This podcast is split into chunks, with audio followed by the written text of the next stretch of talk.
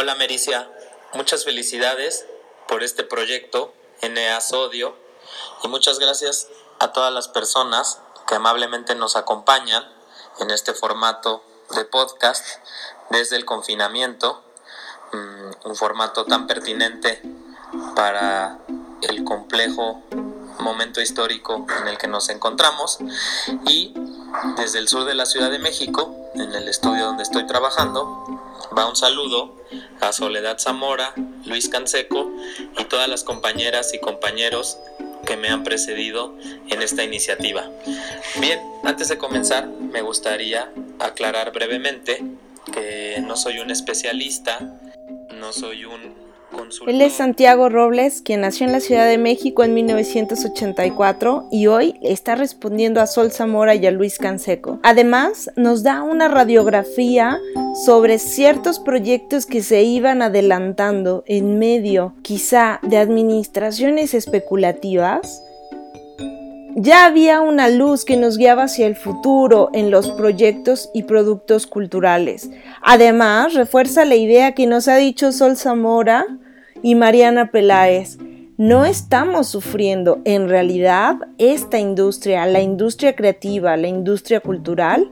es privilegiada en comparación a otras industrias como la automotriz, como la textil, y como aquella que se ocupa de tener obreros en plantas. La mayoría de los creativos ya se había vehiculizado antes a través de los medios de comunicación digital y está gozando de una sobreexposición de su trabajo. Santiago Robles es artista visual y su obra ha sido presentada en países como Francia, Austria, Bélgica, España, Italia, Brasil, Irán, Colombia, Cuba y Estados Unidos. Las exhibiciones más recientes en las que ha participado son Zapata Vivo a través de la gráfica contemporánea, curaduría de Yunuen Sariego, A la sombra del árbol, curaduría de Jimena García e Ilse Santiago Robles, curaduría de Cristian Barragán y Campamento para Jóvenes Naturalistas, curaduría de Wendy Cabrera y Carla Kaplum. Su trabajo ha sido acreedor a diversos premios y becas y es representado por Saisho Art con base en Madrid, España. Actualmente es director de identidad gráfica en el gobierno de la Ciudad de México. Vamos a escuchar eh, esta conversación porque justo eso es, él entabla un diálogo con las primeras emisiones de este podcast y termina dándonos un resumen que no te puedes perder. Bienvenido, esta es la parte 1, Santiago Robles. Bienvenidas y bienvenidos. En esto que aquí se le denomina industria creativa, en primer lugar porque a mi sensibilidad marxista le produce cierto escosor eh, vincular al campo cultural con la industria, aunque sé que comparten muchos rasgos y también entiendo que el término industria creativa está buscando englobar una serie de factores relacionados entre sí y que configuran el campo cultural de una manera compleja. Sin embargo, yo prefiero considerar a la práctica que realizamos de manera conjunta como un campo cultural y a la labor que ejerzo dentro de él como una creación artística, en lugar de concebirlo como industria cultural y como producción. Bien, desde esta perspectiva me gustaría comenzar reflexionando brevemente sobre algunas cuestiones que tienen que ver con la circulación, la exhibición y la investigación de la creación artística, particularmente aquello que tiene que ver con instituciones culturales y con museos, desde una perspectiva relacionada con la emergencia sanitaria en la cual nos encontramos.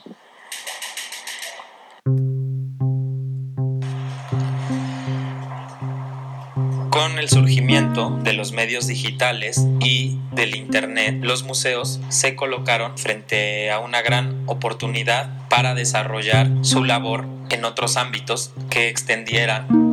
a la parte meramente física y estos problemas tenían que ver con cómo redefinir los espacios que albergaban sus colecciones con miras en lo digital. Al respecto de esta eh, pregunta, me gustaría eh, realizar una brevísima reflexión eh, enfocada en el contexto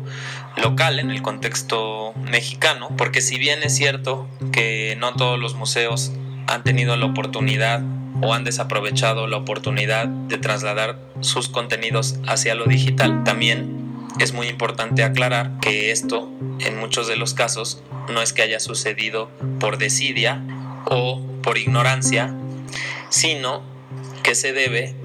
a un contexto de alto grado de precarización en el cual se, se encuentran las instituciones culturales en nuestro país. Muchas han sido las demandas en los últimos años por fortalecer al campo cultural en la Ciudad de México y en el resto del país. Sin embargo, una de las que más de las que más han tenido visibilidad y circulación en tiempos recientes es la solicitud que está realizando Promuseos por generar un paquete económico de rescate frente a estos tiempos de pandemia. Y en este sentido me gustaría reconocer que hay muchísimos trabajadores que están contratados en el ámbito cultural de nuestro país mediante los famosos capítulos que no los reconocen como miembros integrales de estos espacios y estas instituciones culturales, sino solamente como proveedores, aunque estas personas tengan un alto grado de especialización. Hay doctores, hay maestros, hay curadores, hay investigadores, es decir, es todo un abanico de personas que verdaderamente trabajan en este sector porque tienen una convicción muy fuerte y porque saben la importancia que tiene el ámbito cultural dentro de nuestra sociedad. En este caso me gustaría coincidir con Mariana Peláez, eh, quien acierta al observar que en este contexto de pandemia muchas industrias tuvieron que cerrar, tuvieron que cesar actividades como la automotriz y muchas otras. Sin embargo, el campo cultural se mantuvo y se mantiene activo y es así como podemos reconocer la importancia que tiene para la sociedad nuestro quehacer. Entonces, esa ha sido una condición, retomando la idea que venía desarrollando, esa ha sido una condición para que los museos y las instituciones culturales, en muchos sentidos, se hayan visto imposibilitadas a desarrollarse en un ámbito digital de manera plena. Hay muchos otros factores que, entran en juego, pero me gustaría enfocarme en este para intentar borrar la idea de que los museos o las iniciativas culturales en México no tienen la capacidad o el conocimiento de poder accesar a estos medios, sino que tienen una restricción económica muy fuerte con la cual vienen luchando desde hace años y que afecta a todas las personas que nos estamos vinculando con este medio. Ahora, en el otro lado de esta moneda, es verdad por las condiciones ya explicadas y por muchas otras, los museos en muchos casos no han sabido aprovechar las redes sociales, las páginas de internet y los medios digitales como eh, una extensión de sus contenidos, como una oportunidad para generar contenidos, sino que únicamente los han utilizado como un medio de difusión. Entonces cuando llega un contexto tan determinante como el actual y entramos en este estadio de emergencia,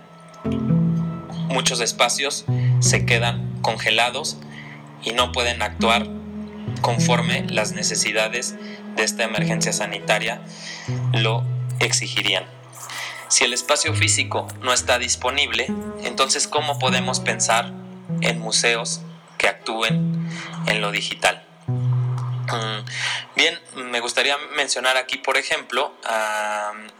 el caso del Centro de Cultura Digital, dirigido por Mariana Delgado, que si bien tuvo un polémico y me gustaría aquí utilizar el verbo insultante inicio, eh,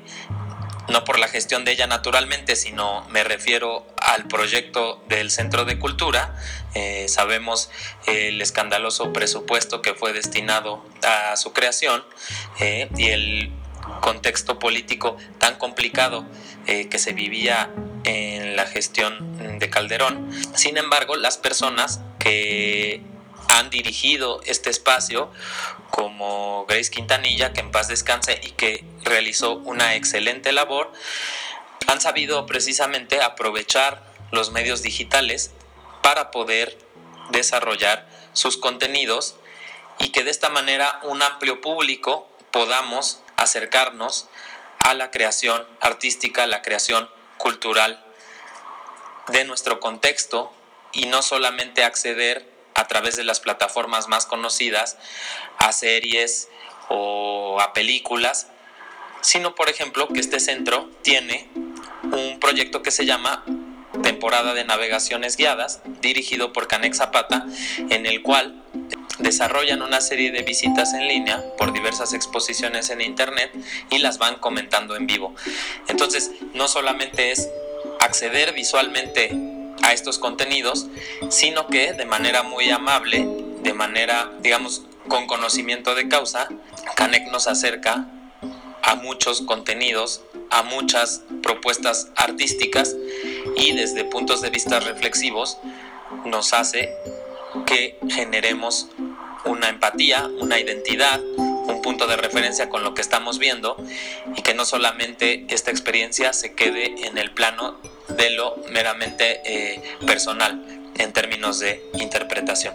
Por otro lado, me gustaría también mencionar el excelente desarrollo que está realizando eh, la Casa del Lago de la UNAM, eh, bajo la nueva dirección de Cintia García Leiva. En particular, me sorprendió mucho la exposición que está pensada específicamente para este contexto de confinamiento eh, que se llama Playtime, exposición en la cual se cuestiona el concepto de normalidad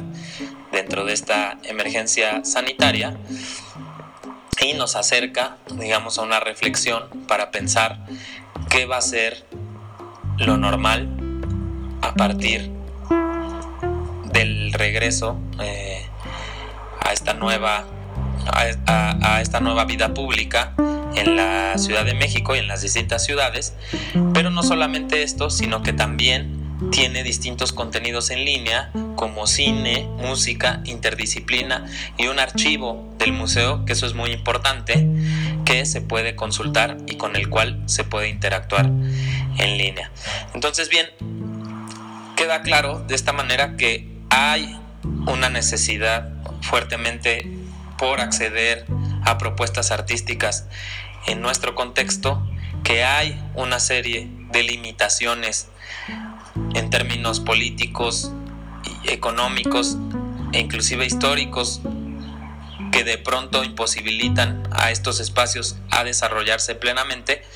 pero con estos dos ejemplos que mencioné de manera muy breve, también me gustaría arrojar un poco de luz, un poco de esperanza dentro de las muchas otras luces de esperanza que hay dentro del campo artístico para que podamos pensar en futuros distintos, futuros más horizontales entre los ciudadanos, promovidos a partir del ámbito cultural. Creo que esta es una tarea indispensable de las personas que estamos interesados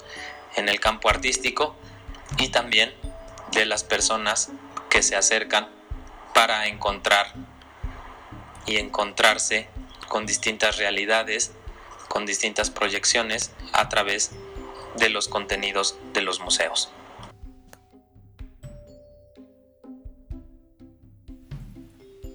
Estás escuchando Na Sodio, un podcast producido por Proyecto Mecenas para el Servicio de la Comunidad Creativa. México, mayo 2020. Acabas de escuchar la parte 1 de esta sesión con Santiago Robles. Abierta, todo el mundo puede exponer aquí sus ideas, no hay una sola línea. solamente la del respeto y la inclusión. Por favor, dale clic a la parte 2.